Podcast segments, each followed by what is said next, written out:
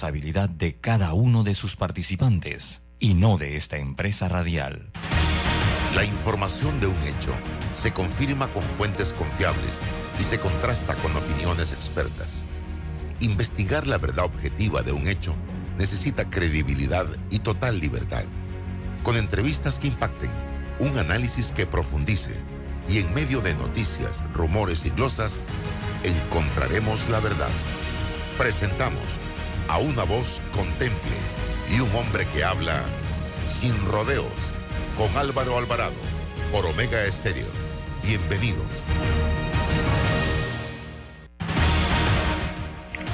Mis amigos, tengan todos muy buenos días, bienvenidos a este su programa Sin Rodeos a través de Omega Estéreo, cobertura nacional y también todas nuestras plataformas de redes sociales que se unen a esta hora para eh, la transmisión de este espacio. Están con nosotros eh, Rolando Rodríguez del diario La Prensa, don César Ruilobo, abogado.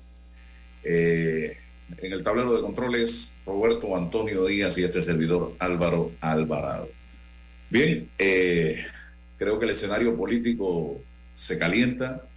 Ya el PRD se prepara para sus elecciones primarias, está en el proceso de inscripción de candidaturas están surgiendo diversas candidaturas a nivel nacional. A nivel presidencial hay tres hasta el momento. Cristiano Adames, José Gabriel Carrizo, el señor Pedro Miguel González, que fue ayer, y se espera un pronunciamiento mañana, lo más seguro es lo que se está especulando, eh, de el expresidente de la República, Martín Torrijos Espino, a ver eh, en qué barco se monta, si en el barco del PRD o iría eh, buscando apoyo de un de otro partido político que fue aliado a él durante su gobierno 2004-2009. El partido en ese momento creo que todavía se llamaba Demócrata Cristiano, que luego pasó a ser el Partido Popular. Eh, eso es lo que se está especulando. O que no corra nada y vaya a apoyar a algún candidato en particular. Eso es lo que se está planteando en este momento dentro de los escenarios políticos. Por otro lado, hoy se inicia el año escolar 2023.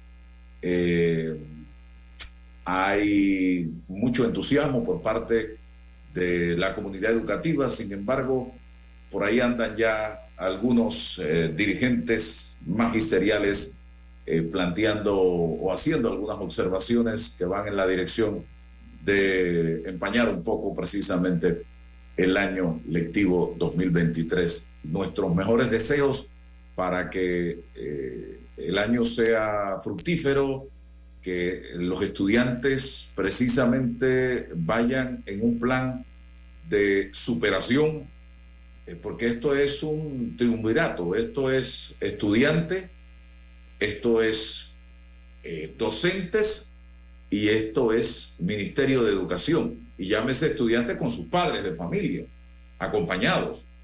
Eh, Ministerio de Educación porque es el, el, administrador de la educación en este país y los docentes que tienen de una u otra manera que poner de su parte. La educación realmente como eh, con el pensum, con el currículo, yo creo que no es mucha la diferencia de lo que recibimos nosotros en la década del 70 y del 80, Rolando y César, con lo que tenemos hoy día.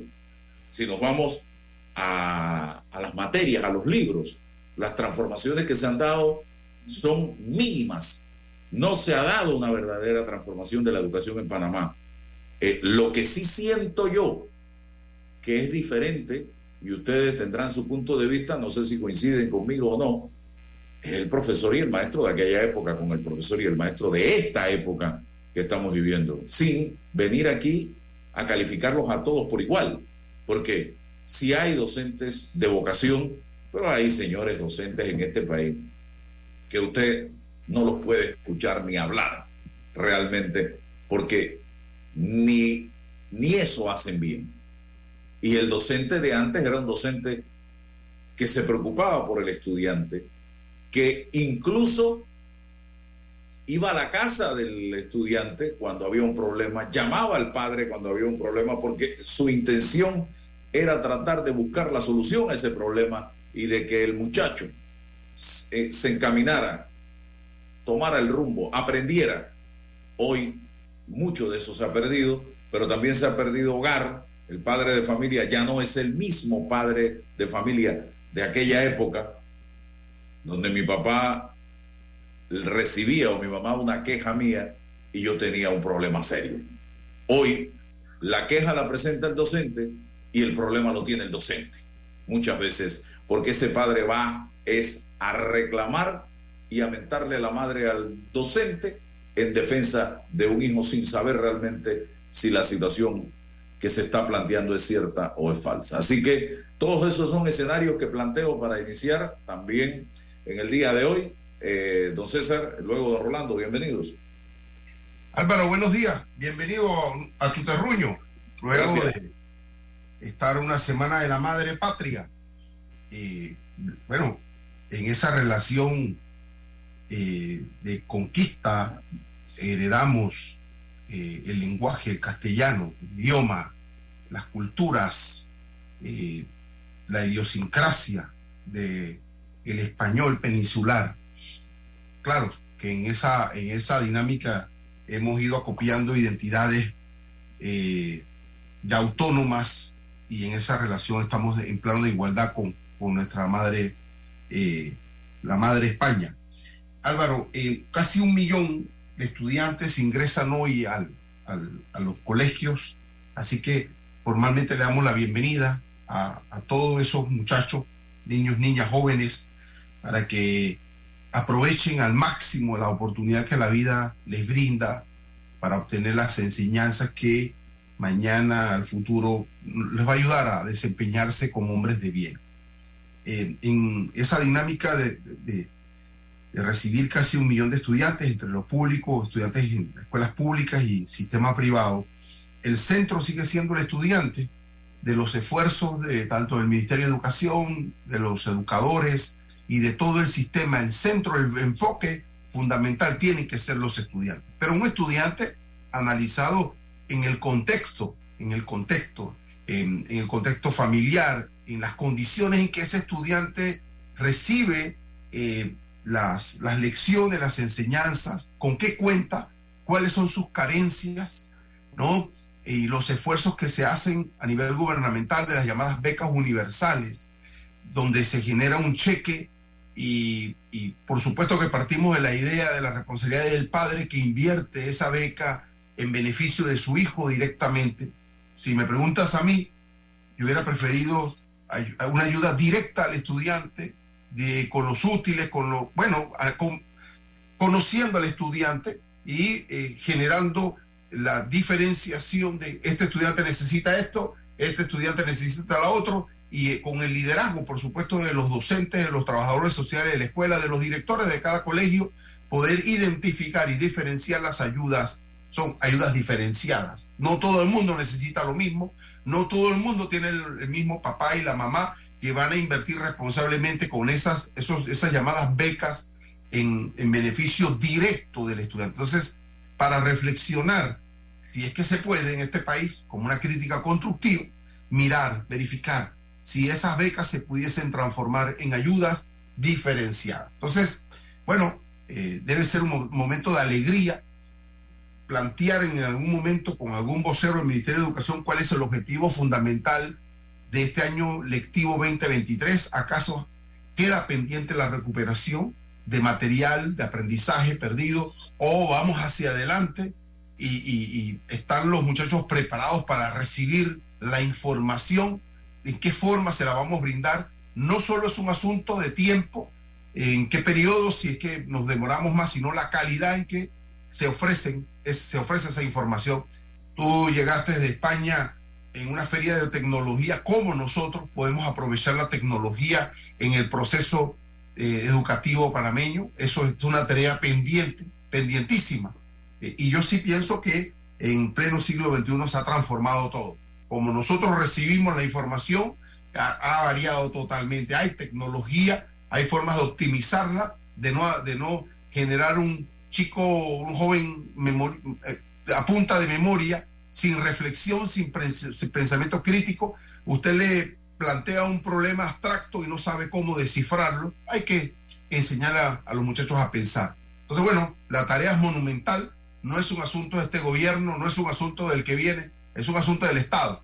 Plantearnos la educación como un problema del Estado, no como estrella ni como eslogan político, sino como un asunto estratégico del Estado panameño. Don Álvaro y don Rolando.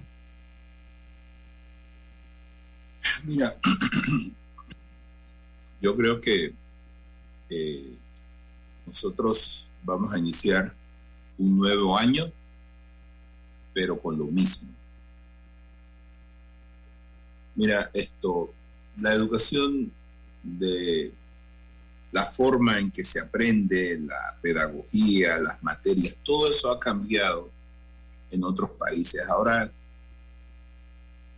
eh, existe la oportunidad incluso de que un estudiante pueda ir más allá de las enseñanzas que recibe en un aula de clases. Porque el conocimiento está en, el, eh, en la virtualidad, en Internet, el conocimiento está allí. Entonces, nuestros educadores deben ser más bien como unos guías, eh, promover el estudio. Pero francamente, enseñar las mismas cosas que nosotros aprendimos en, aquel entonces, eso es anacrónico. Ahora hay un mar de conocimiento, o sea, es, es increíble. Fíjate, yo, yo, yo diría que el papel de un docente en estos días es estimular la curiosidad del estudiante. Tú puedes aprender idiomas virtualmente. Tú puedes hacer muchísimas cosas a través de estas nuevas redes que traen ahora mucha velocidad, el 5G y todo esto. Entonces yo no sé por qué seguimos aferrados a una pedagogía que igualmente es anacrónica. Nosotros en Panamá tenemos la absurda costumbre de eh, rechazar todo, todo lo que viene de afuera a nuestra conveniencia. Y te voy a decir cosa, eh, César, yo creo que nosotros necesitamos mucha ayuda en materia de educación. Muchísimo. Ahora, estos cambios que plantea hacerse, los cambios que necesita nuestra educación, no tienen que hacerse de un día para otro, César. Hay que empezar con escuelas de excelencia, hay que empezar con eh, reforzar algunos profesores y ponerlos en algunas de estas. Y entonces ponerte metas. Llevar a los, a, los, a los educadores a capacitación, a cambiar el método, lo que enseñan, cómo hacerlo y poco a poco iremos haciendo los cambios que se necesitan. Pero si tú dices, vamos a cambiar el sistema educativo de un día para otro, sencillamente estudiantes, docentes y gobierno, todo el mundo queda eh, preguntándose cómo vamos a hacer esto, cómo, cómo, cómo va a reaccionar el padre de familia, cómo va a reaccionar el estudiante. Por eso es que yo creo que hay que hacerlo de a poco, por etapas, pero eso sí, cumpliendo metas. Pero lamentablemente yo no veo, no, no veo esas iniciativas. La, la sociedad civil urge al gobierno a hacer estos cambios. El gobierno mira hacia otro lado, porque para el gobierno lo importante es hacer infraestructura, hacer centros escolares. ¿Pero para qué?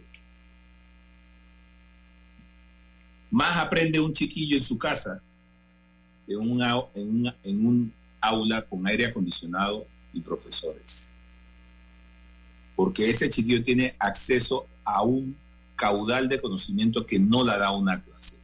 Entonces, yo no veo el objetivo de hacer más infraestructura, es necesaria, es cierto, pero necesitamos que se imparta educación de calidad. Eh, fíjate Álvaro, una, cosa que, nosotros eh, tenemos un, un, problema y lo ha señalado la empresa privada, y es que nuestros estudiantes en Panamá se les enseña a ser empleados. No se les enseña a ser emprendedores. No se les enseña a, hacer la creativa, la, la, la creatividad la matan en las clases. O sea, ¿cómo podemos generar estudiantes de vanguardia si esa vanguardia es casi que asesinada en nuestras aulas de clases? Entonces, sí tenemos un serio, un muy serio problema, porque además estamos creando una masa de juventud que ve en el gobierno, junto con sus padres, una dependencia. Y los estudiantes de hoy día creen que hay que estudiar para ir a trabajar en, algún lugar y de paso el gobierno entonces le paga la beca universal, le paga esto, le paga lo otro y le paga lo otro y le paga lo otro. ¿Qué estamos creando? tenemos que mirar nuestra, nosotros, la sociedad, tenemos que mirar con ojos críticos lo que está pasando con nuestra juventud, porque ese es el futuro del país. Y yo no veo que haya iniciativas que, que nos hagan ver un futuro promisorio en este asunto. Yo concuerdo con, con César en que hay mucha alegría de volver a ver a los estudiantes pero la responsabilidad del Ministerio de Educación va más allá de proporcionar infraestructura y profesores. Tiene, tiene que hacer un verdadero esfuerzo por impartir docencia de calidad. Y eso no lo estoy viendo.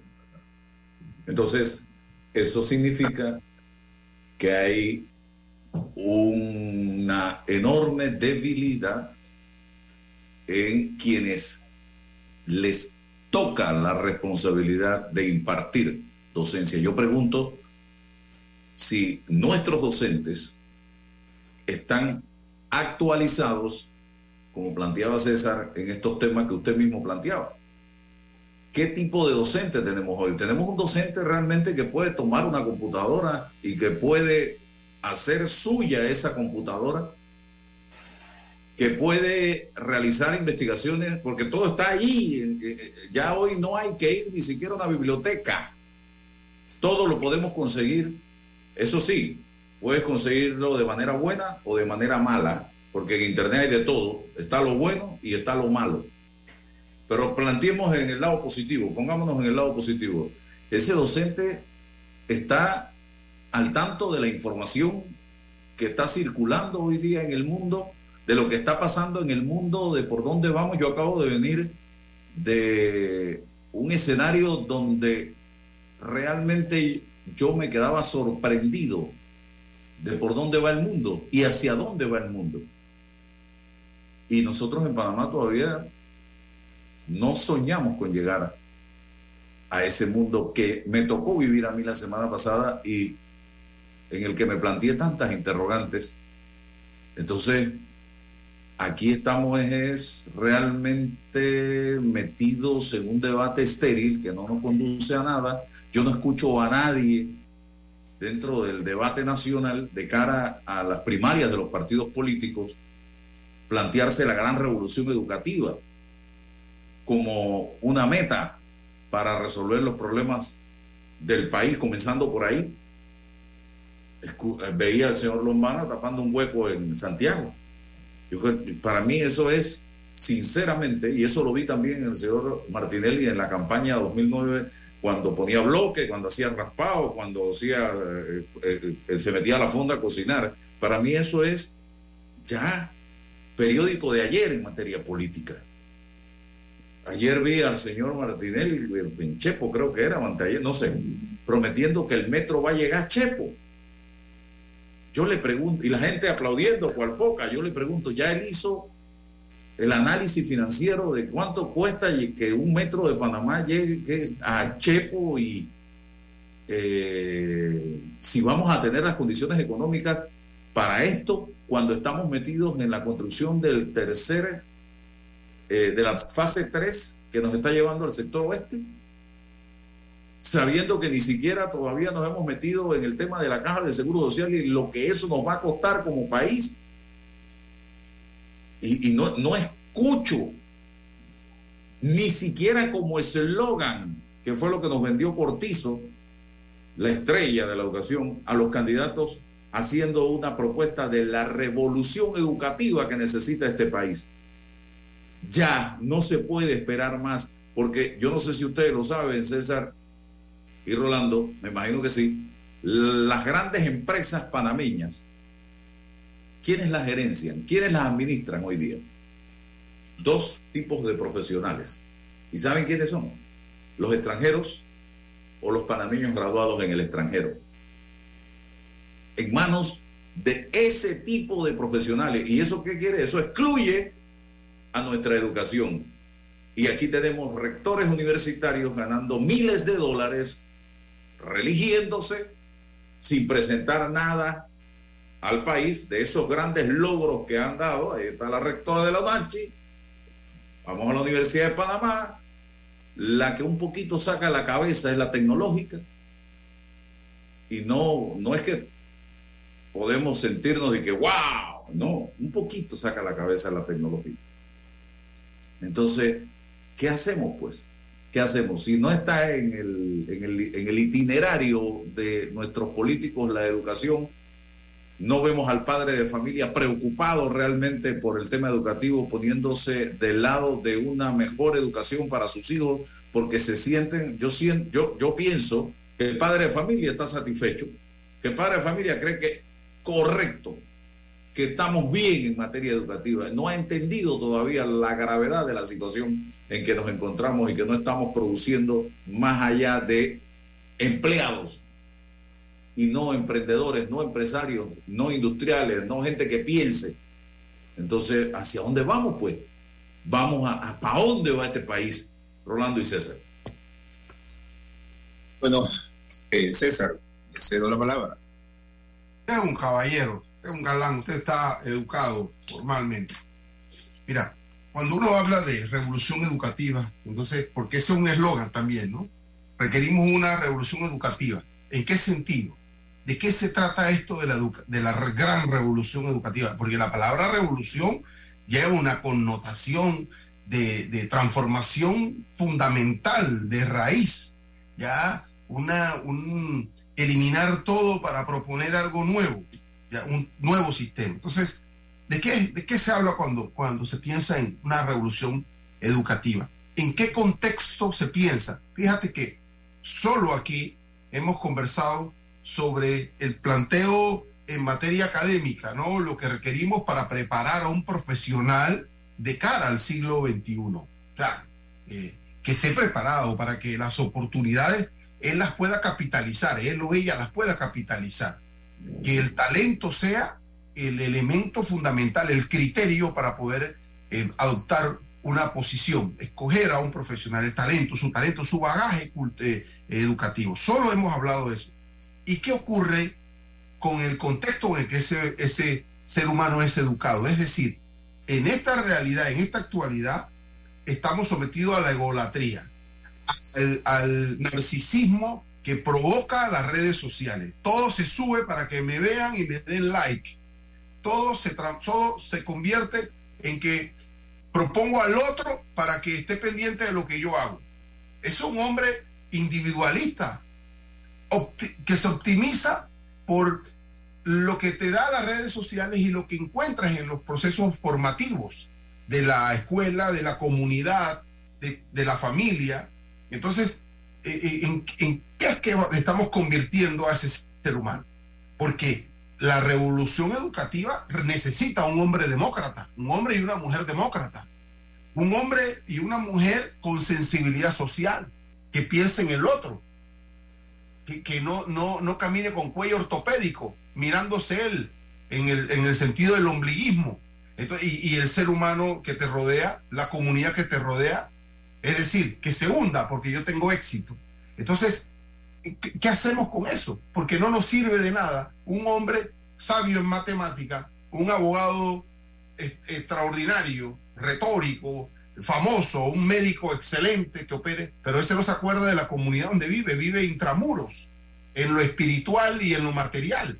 Entonces, también la revolución educativa necesita, ante todo este contexto de la, de la, de la presión que genera el individualismo de las redes sociales, de la tecnología, y como, y como eh, eh, nos están criando, también que se, se, proyecte, se impulse al hombre en la vida social. Yo critico siempre a la abogacía de hoy, porque es que el abogado hoy nada más se acuerda de sus casos. Y, y, y, usted como abogado, ¿qué puede aportarle a la sociedad donde vive? ¿Cómo le aporta al país con sus ideas y con su inteligencia? ¿Cómo usted se convierte en un líder de opinión pública? Desde su... Entonces, ah, no, pero es que él es un gran abogado o abogada porque ganó un caso. Sí, sí, está muy bien. Su cliente aspira a que usted lo haga. Pero ¿y qué más? ¿Qué más? Y así la relación de los profesionales, del intelectual, en todo sentido con su comunidad. Hay un divorcio extraordinario que, es una acumulación de muchas cosas. No es la culpa solo del sistema educativo, pero también, aparte de la academia, también la sensibilidad social es fundamental en todo esto, porque vamos a tener una sociedad de sabios, pero eh, insensible, fría a todos los problemas que circundan. En la vida hay desigualdades materiales que, que, se generan y se espera de esos líderes esa sensibilidad. Entonces yo apuesto que cuando se hable de revolución educativa, se, también se piensa en el contexto en donde se va a realizar ese proceso con el joven eh, para poder sensibilizarlo en estos temas. Don Álvaro de Rolando. Bueno, mira, yo concuerdo plenamente contigo. Yo creo que ese es un proceso que debe empezar en casa, en, en el hogar de cada, de cada estudiante. Eh, los padres tenemos que tomar conciencia de que estamos eh, atravesando una nueva realidad académica, una nueva realidad en, en, la que nuestros propios trabajos han cambiado, en, en, el que las profesiones cambian continuamente por, para responder a las nuevas tecnologías. Entonces tenemos una eh, dinámica, una, una, una realidad que nunca, que nunca es, es, es permanente. Pero, pero esa realidad, eh, César, esa realidad que vivimos nosotros, parece que no la ven nuestros políticos. Porque yo creo que un diputado debería ser una persona capaz de tener esa sensibilidad de la que, de la que tú hablas, para entonces decir, se ha creado esta nueva necesidad, hay que responder. Pero aquí no, no vemos eso, César. Tenemos serios problemas para que nuestros políticos vean las cosas más básicas. Y en muchos casos ni siquiera pueden ver esas necesidades básicas. Eh, cuando fue el diálogo aquí en Penonomé, daba pena escucharlos. Pareciera que la contraparte estuviera más al tanto de la realidad.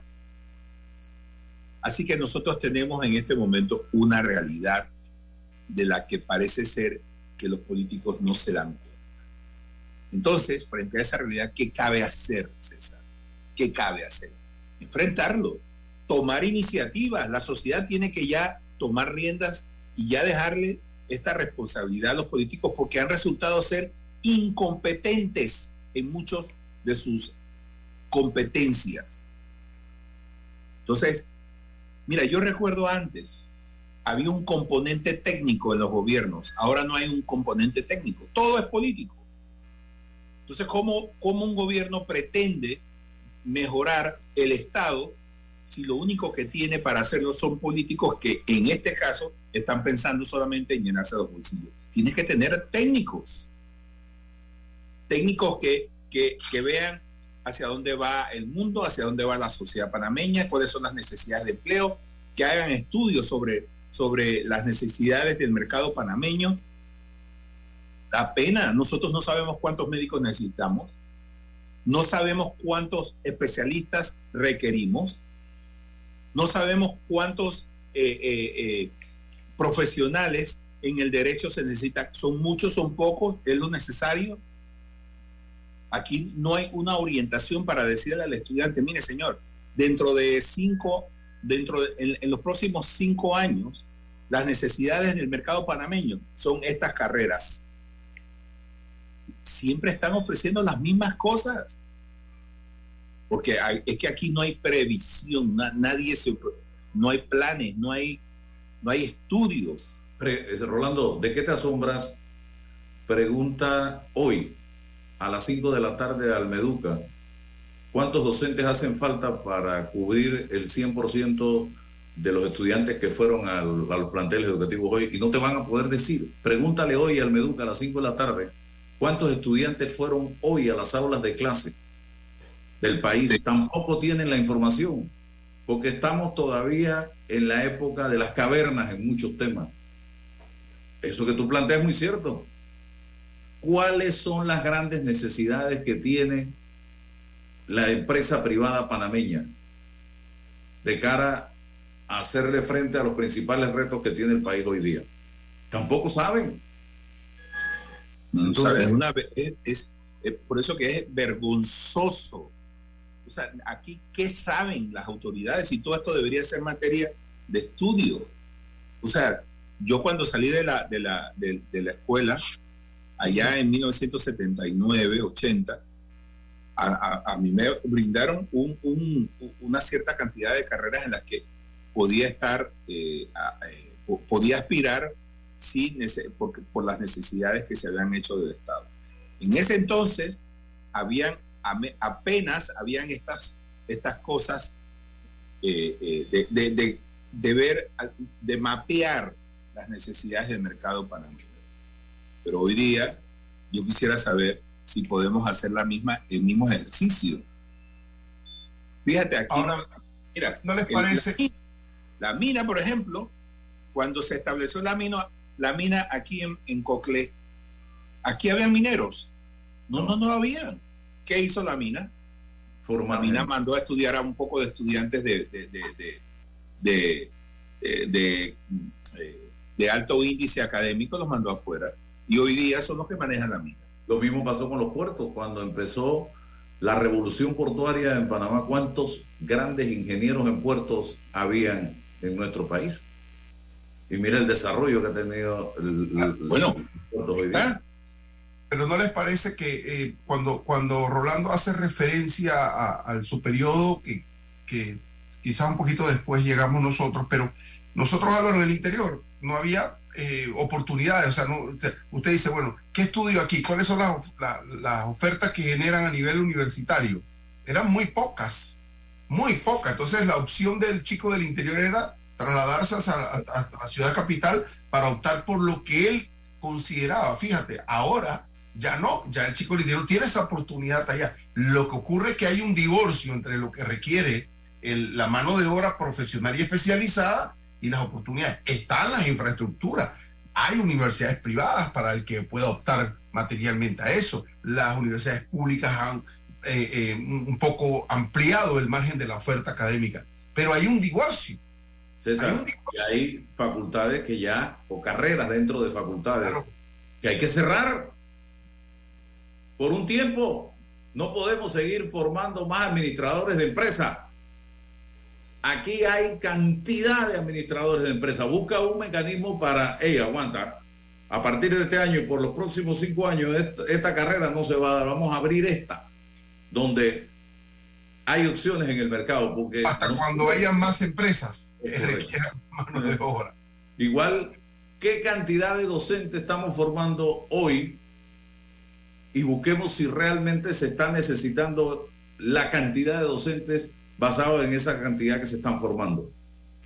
Porque si tú te pones a ver, hay cientos de maestros sin trabajo, cientos, y usted ve que siguen formando maestros. Busquen la manera de formar gente con las capacidades necesarias o las especialidades necesarias para lo que necesita el país y ofrezcan.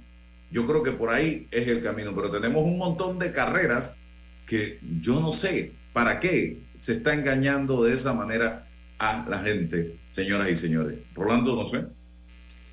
Sí, yo, yo bueno, fíjate, yo, yo creo que hablar sobre esto es casi que llover sobre mojado. Nosotros, yo creo que el Estado, eh, el Ministerio de Educación tiene, tiene que tener gente que sabe que las cosas no andan bien, eh, y me refiero no a la infraestructura, sino me refiero a lo que ofrece el Estado panameño a nuestros estudiantes. Tienen que saberlo. No creo que sean todos, pero algunos deben saberlo.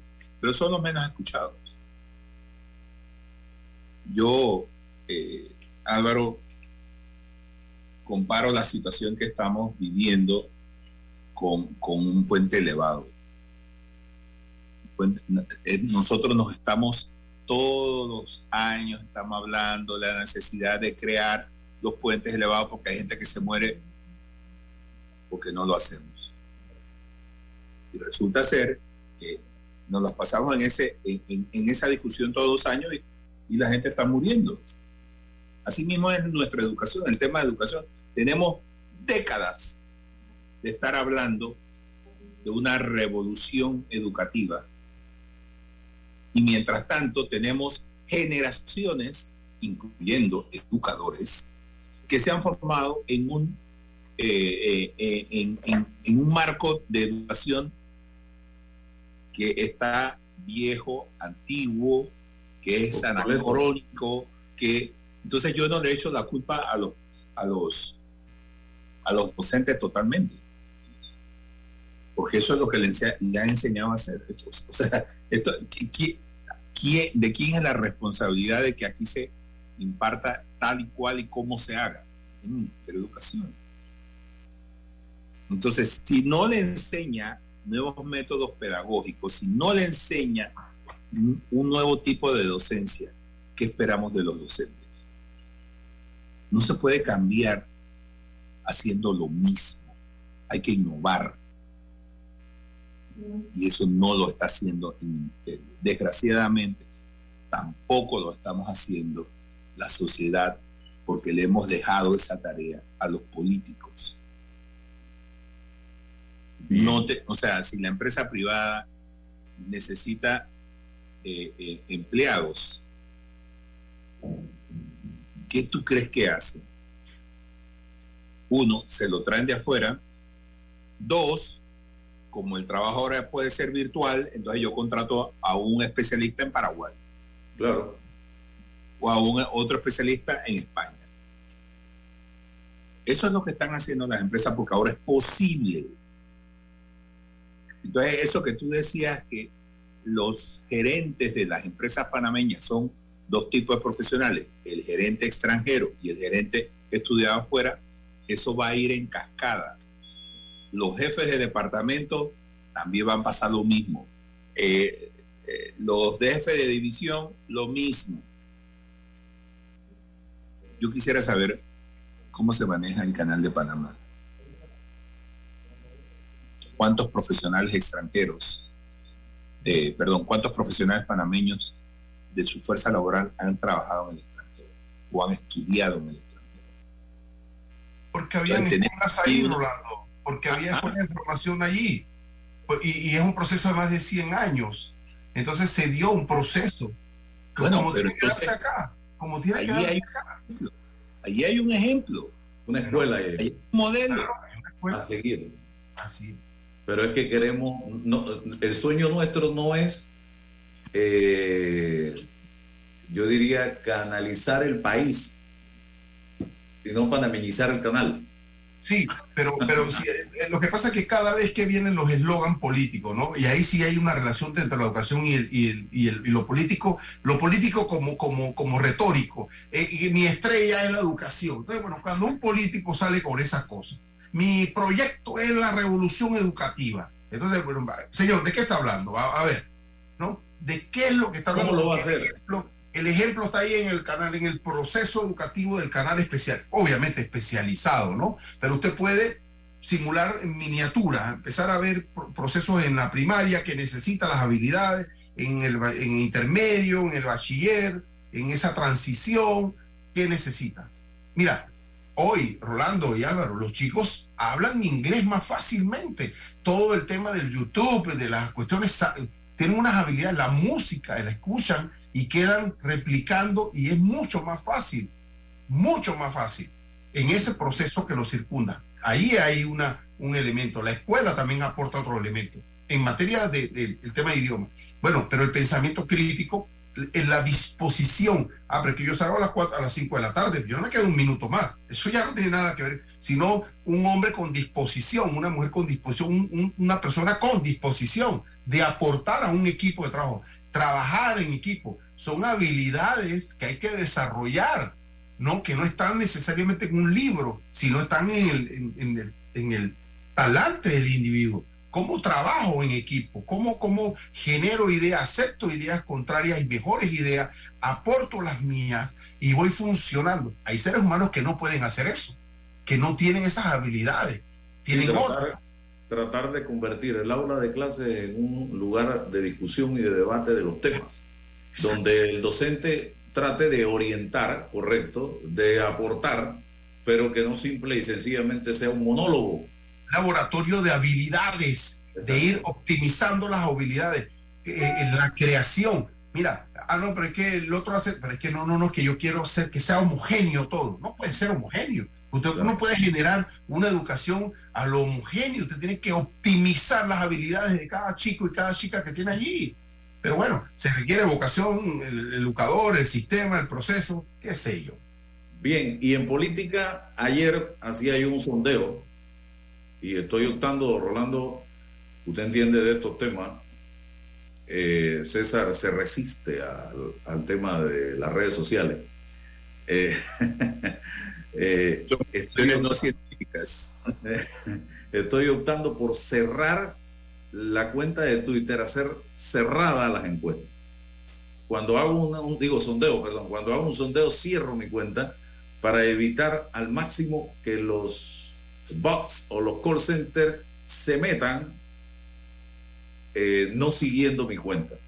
Y la pregunta era, ¿cuál de estos candidatos crees que sería la mejor opción del PRD a la presidencia de la República? Cristiano Adames, 8%, Gaby Carrizo y Pedro Miguel González, 14%, ambos, y 64% Martín Torrijos. Eh, participaron de esta votación 2.408 personas. Hoy, yo creo que si hubiese tenido abierta la cuenta, el resultado, usted sabe perfectamente que hubiese sido otro totalmente diferente. Hoy estoy haciendo otro sondeo. ¿Quién cree usted que sería la mejor opción para la candidatura presidencial del partido eh, Cambio Democrático, que creo que será por allá, por, sí, es por junio, 10, 21 de junio creo que es por allá. Entonces estoy proponiendo Rómulo Rux, Yanivel Ábrego y Olmedo Guillén. La plataforma cerrada también. Así que usted puede participar. Hasta el momento Rómulo Rux tiene 76%, y a nivel Abrego 14% y Olmedo Guillén 10%. Y aquí todos sabemos que con Rómulo Rux el partido iría eh, lo más seguro en una alianza a la cabeza. Con Yanivel Abrego ya ella ha dicho que va el Partido Cambio Democrático pegado a eh, partido RM y dándole a RM la candidatura presidencial. Y ayer decía la señora Yanivel Ábrego en Darien, no sé si fue ayer o anteayer, es que como hay tanta actividad, que a la buena o a la mala se van a tomar el partido Cambio Democrático para llegar a la presidencia con el liderazgo del señor Ricardo Martinelli. Ayer también, mira estas palabras, a la buena o a la mala.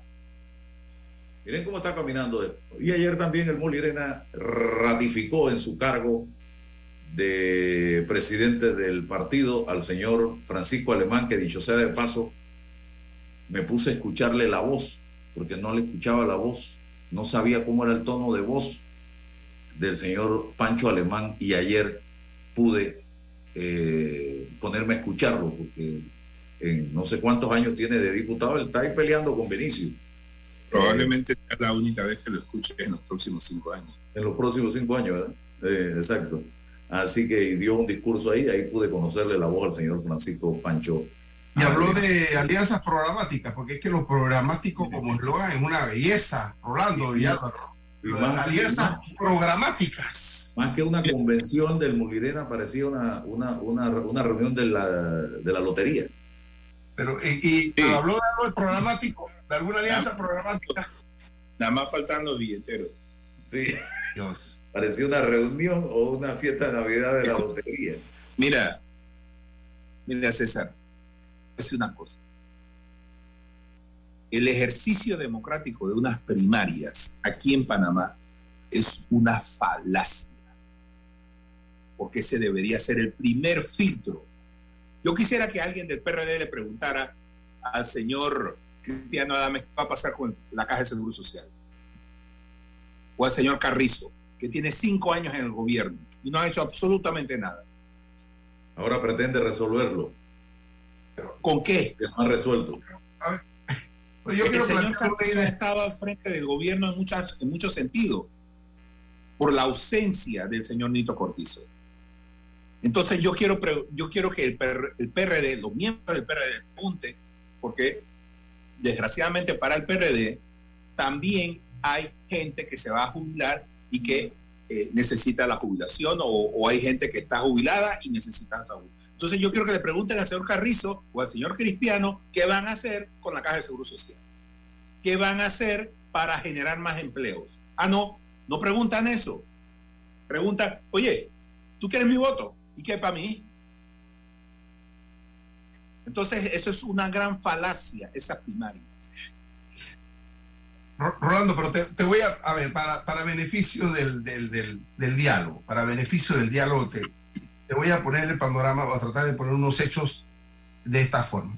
Em, a nivel interno, porque todo el mensaje es para la membresía del Partido Revolucionario Democrático respecto a su primaria. ¿no? Entonces, bien, el señor Cavi Carrizo es el candidato oficialista, tiene la estructura, tiene el poder, y tiene que cargar o no con todo el peso político de una gestión fallida. Bien.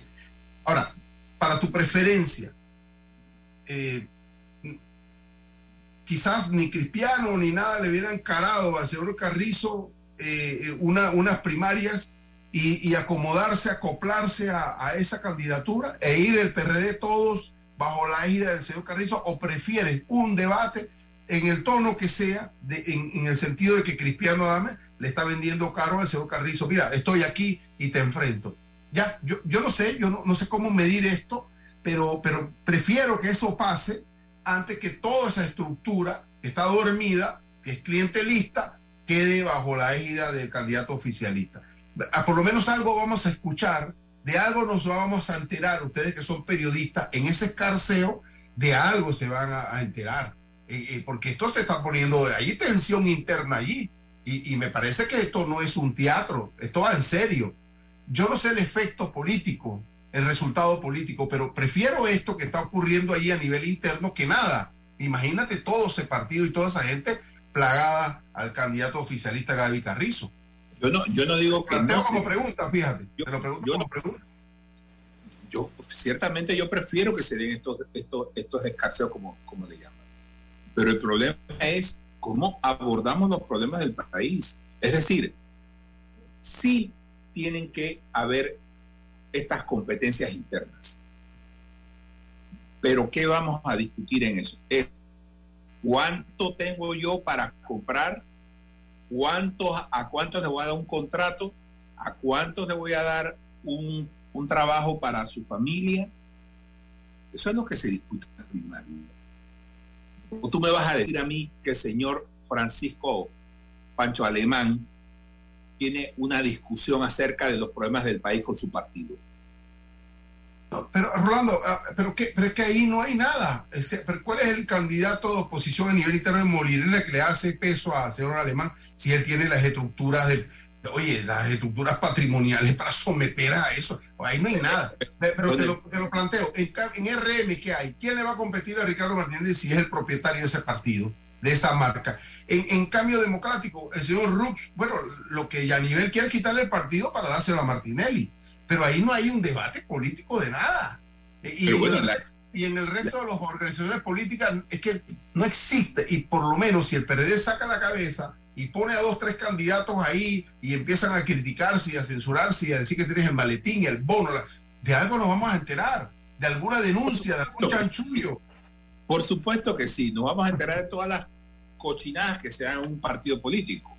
Porque estas cosas generan tensión, entonces la tensión genera a alguien que dice, ¿sabes qué? Yo no estoy contento con lo que estoy viendo, no, no me dieron mi parte porque yo le pedí, y entonces sí, nos enteraremos. Pero nos vamos a enterar siempre de las cosas malas, no de las cosas buenas que podrían generar un buen debate político dentro de... Acuerdo contigo, de acuerdo contigo. Vamos a cambio comercial y regresamos enseguida. Atrae la emoción con un préstamo personal de Credit Corp Bank y consolida tus deudas. Recibe un bono de 130 dólares con el desembolso de tu préstamo personal. Solicita el tuyo ya al 800-7555 o visita nuestras sucursales. Credit Corp Bank. Cuenta con nosotros. Yo me dedico a llevar turistas a diferentes lugares en el interior y sé lo importante que es tener buenos caminos. Por eso me entusiasma saber que la ampliación de la vía tendrá ocho carriles y nos va a permitir viajar en menos tiempo para entrar y salir de la ciudad. Ya falta menos. La ampliación del tramo entre el Puente de las Américas y Arraiján sigue avanzando y al terminar estará mejorando la calidad de vida de cientos de miles de panameños. Ministerio de Obras Públicas, Gobierno Nacional. ¿Quieres quedar a la altura con tu familia, tus amigos, tu pareja, tu esposo, tus hijos? Prueba 1820, un café 100% de altura. Agua riqueza inmensa de vida y salud. Si gastas agua de más, se la quitas a los demás. Cierra bien la llave. Una gota por segundo se convierte en 30 litros de agua al día. Gobierno Nacional y dan.gov.pa. Somos agua. Trabajando cada día más para llegar a todo Panamá.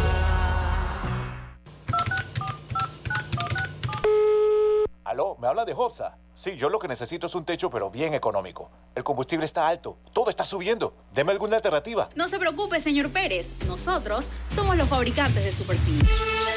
El Super C es una excelente alternativa al calibre 26 tradicional. Es más delgado, pero fuerte y económico. Desde 1.59 el pie. Tenemos inventario en tiendas para entrega inmediata. Contáctenos por WhatsApp 6550-1921. WhatsApp 6550-1921. Muchas gracias, Hopsa. El Super Sync sí resuelve. Y comprando por WhatsApp, lo hago desde mi casa sin tener que moverme. Hopsa, para trabajos bien hechos.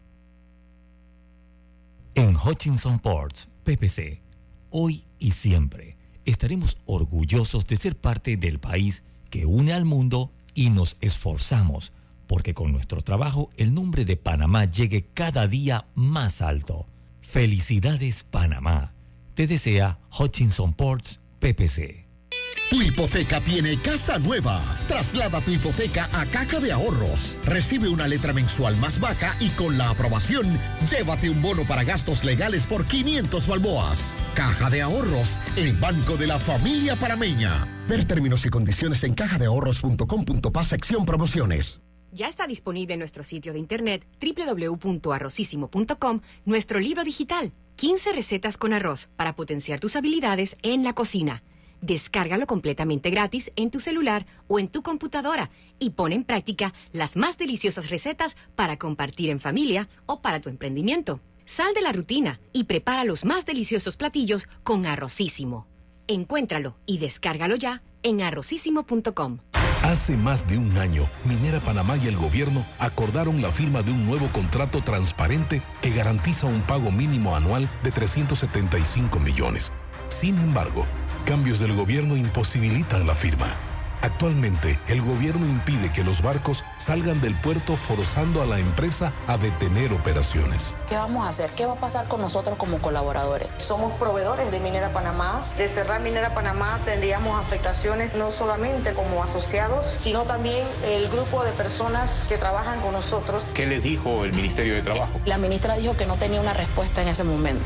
Invertimos 10 mil millones de balboas y nos vimos forzados a parar porque el gobierno pide cambiar lo acordado en enero de 2022.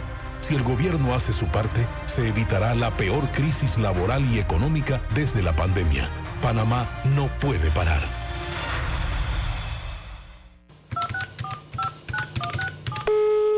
Aló, ¿me habla de Hobsa? Sí, yo lo que necesito es un techo, pero bien económico. El combustible está alto, todo está subiendo. Deme alguna alternativa. No se preocupe, señor Pérez. Nosotros somos los fabricantes de Super C. El Super C es una excelente alternativa al calibre 26 tradicional. Es más delgado, pero fuerte y económico. Desde 1.59 el pie. Tenemos inventario en tiendas para entrega inmediata. Contáctenos por WhatsApp 6550-1921. WhatsApp 6550-1921. Muchas gracias, Hobsa. El Super Sync sí resuelve. Y comprando por WhatsApp, lo hago desde mi casa sin tener que moverme. Hopsa, para trabajos bien hechos. Para que la veas graduarse, respeta los límites de velocidad. Para que la veas casarse, no tomes bebidas alcohólicas si vas a conducir. Para que conozcas a tus nietos, no chates mientras manejas. Respeta las normas de tránsito. Este es un mensaje de la Alianza Estratégica en Seguridad Vial y la Autoridad del Tránsito y Transporte Terrestre. Unidos lo hacemos. El verano ya está por llegar y con ello se llegan los planeados paseos en familia. Mi mejor consejo, si quieren llegar seguros, tranquilos y sumamente cómodos, es en el Acura RDX de la familia Bahía Motor.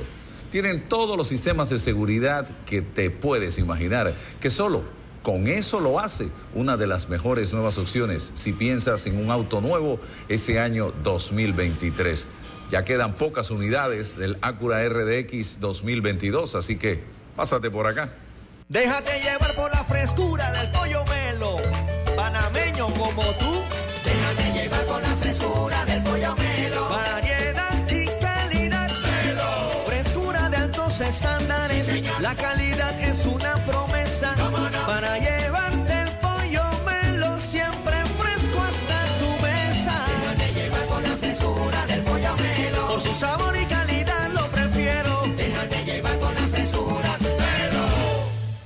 Hace 25 años llegó Más Móvil, la señal que el país esperaba para avanzar con las últimas tecnologías. Una señal de unión que ha cerrado brechas. Una señal de progreso con grandes aportes a la economía de Panamá. Una señal de innovación con una potente red de fibra, más TV total y más Wi-Fi 360. A simple vista es solo tecnología, pero es el talento de nuestra gente, la verdadera señal del futuro. Más Móvil, la señal de Panamá. Bueno, me voy a comer con una estrella. Espérate, ¿y tu esposa sabe? Claro, ella sabe que la estrella del sabor es American Star. Y por eso en la casa comemos delicioso. American Star, el tasajo, jamón, chorizos y embutidos más suaves, económicos y con el sabor que le gusta a todos. ¡Oh! ¿Me invitas a conocer esa estrella? Busca la estrella roja y azul American Star, la estrella de tu cocina. Ya está disponible en nuestro sitio de internet www.arrocísimo.com nuestro libro digital, 15 recetas con arroz para potenciar tus habilidades en la cocina. Descárgalo completamente gratis en tu celular o en tu computadora y pon en práctica las más deliciosas recetas para compartir en familia o para tu emprendimiento. Sal de la rutina y prepara los más deliciosos platillos con Arrocísimo. Encuéntralo y descárgalo ya en arrocísimo.com.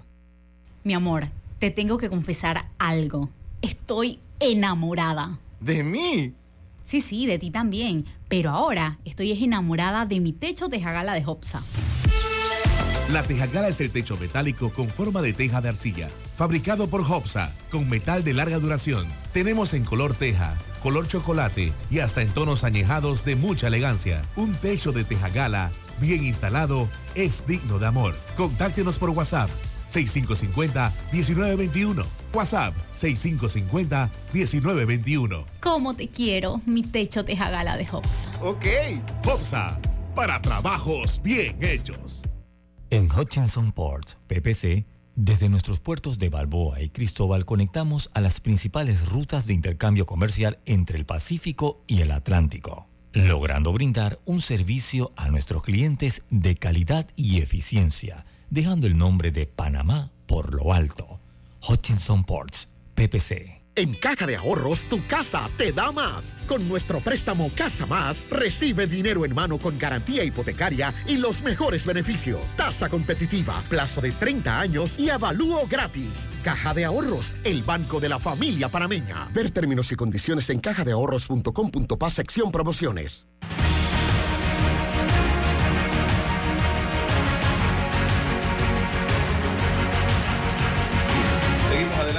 Escuchaba ayer, ya se nos acabó el tiempo, al señor Pancho le van a hablar de los problemas del país, que hay que resolverlos. Y si usted no ha terminado los cinco años de gobierno, ¿dónde, ¿qué ha resuelto el Molirena en este país? Yo diría, voy a cambiar la pregunta, ¿qué se han resuelto los Molirenas en este país, mejor dicho? Porque ellos se han resuelto, varios de ellos, su vida se ha resuelto durante estos cinco años. Lotería Nacional de Beneficencia Palmorilena, se lle- debería llamar esa. esa Exactamente. Así mismo es. Y eh, aquí me dice una docente, que me reservo el nombre, eh, problema y solución que todos conocemos, pero nadie se atreve a dar el paso, el tema de la educación. Docente, nadie puede enseñar algo que no sabe o no domina. Muy cierto. Eso identifica lo que son nuestros maestros. El problema está en primaria. En la secundaria si falla el cómo enseñar, pero los docentes saben el qué enseñar. Su problema allí es que les toca recomponer lo que viene defectuoso y no lo logran porque los esquemas mentales se pasaron. Largo tema que me gustaría conversar con gente que quiera hacer los cambios. El docente de primaria es la piedra angular. Vamos a invitar a la profesora esta semana, César, a ver si conversamos con ella de este tema, porque sí, es muy cierto. Eh, lo que viene mal de primaria es muy difícil repararlo en secundaria. Así de sencillo. Por ahí es que empieza eh, realmente el trabajo duro para lograr eh, que la educación en este país se transforme. Nos vamos entonces. Gracias, Rolando, don César y a todos ustedes por su sintonía. Hasta mañana. La información de un hecho se confirma con fuentes confiables y se contrasta con opiniones expertas. Investigar la verdad objetiva de un hecho necesita credibilidad y total libertad. Con entrevistas que impacten, un análisis que profundice y en medio de noticias, rumores y glosas, encontraremos la verdad. Presentamos a una voz contemple y un hombre que habla sin rodeos con Álvaro Alvarado por Omega Estéreo. Gracias por su sintonía. ¿El hongo se ha convertido en tu mejor compañía? ¿Por qué no te cambias a una buena?